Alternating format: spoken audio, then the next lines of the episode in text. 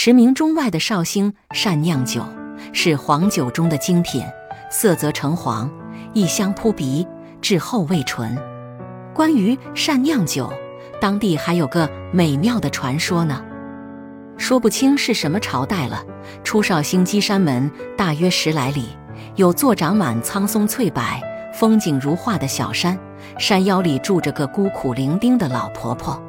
她待人热情和气，到山里砍柴的人总爱到他家里去歇脚，顺便买他打的草鞋。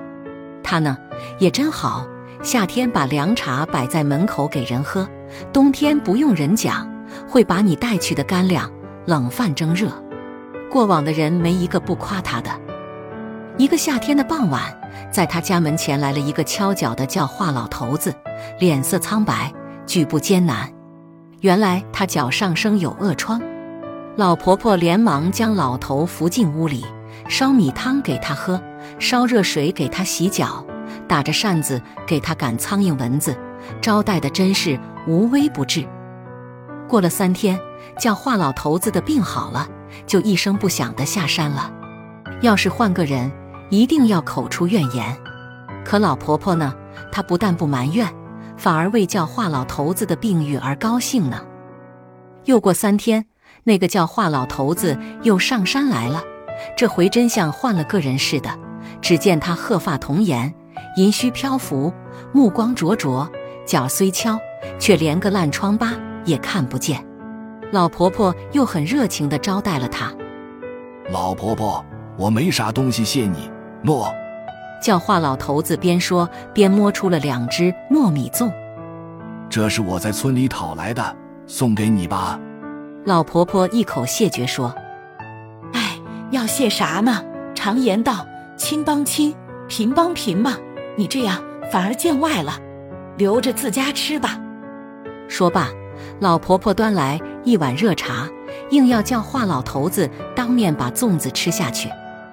叫华老头子吃了粽子，点点头说：“嗯，老婆婆，你真善良，能济苦救贫。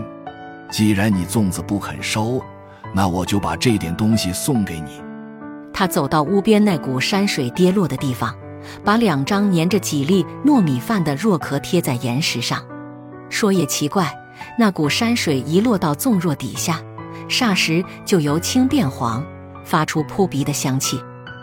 教化老头子微笑着说：“你倒尝尝看，诺，它已变成老酒了，今后你就可以靠它养老了。”老婆婆撩起围腰，擦了擦眼睛，挨近流下来的山水，仔细的看了看，又用鼻子嗅了嗅，用手捧起尝了尝，哎，真是香透心脾。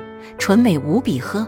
老婆婆笑得眼睛眯成一条线，转身要问个究竟时，谁知那叫话老头子早无踪影了。老婆婆乐得合不拢嘴巴，愣了半天，她忽然想起人家讲过的上八洞神仙铁拐李，越想越像，连忙对空拜谢不已。从此，老婆婆就卖起酒来了。她的酒虽是上等美酒，但卖得很便宜。有些砍柴的人没有钱，他还连酒带菜地招待他们。正因为如此，老婆婆的生意越来越好，加上有这个奇妙的传说，就更引人向往。于是他住的山腰里人来车往，真像赶会是一般。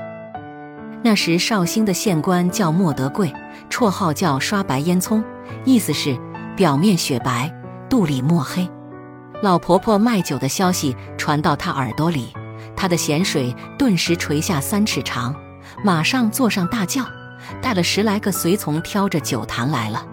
一尝，果然如此，高兴的欣喜若狂。县官一面用大碗喝着酒，一面皱着眉头想：这里的酒这么好，要是归我所有，那不是可发大财了吗？他晓得这里所以有这样的美酒。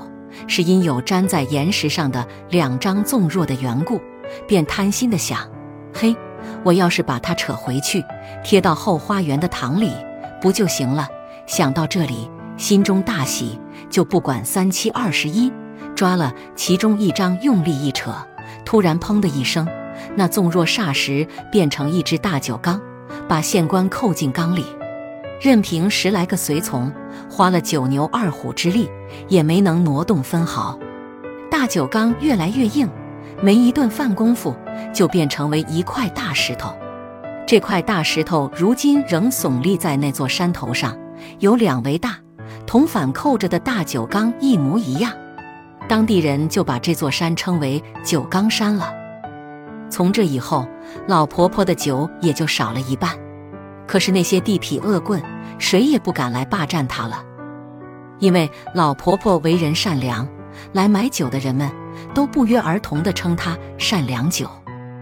据说，如今绍兴著名的善酿酒，就是后人读错了字音的善良酒呢。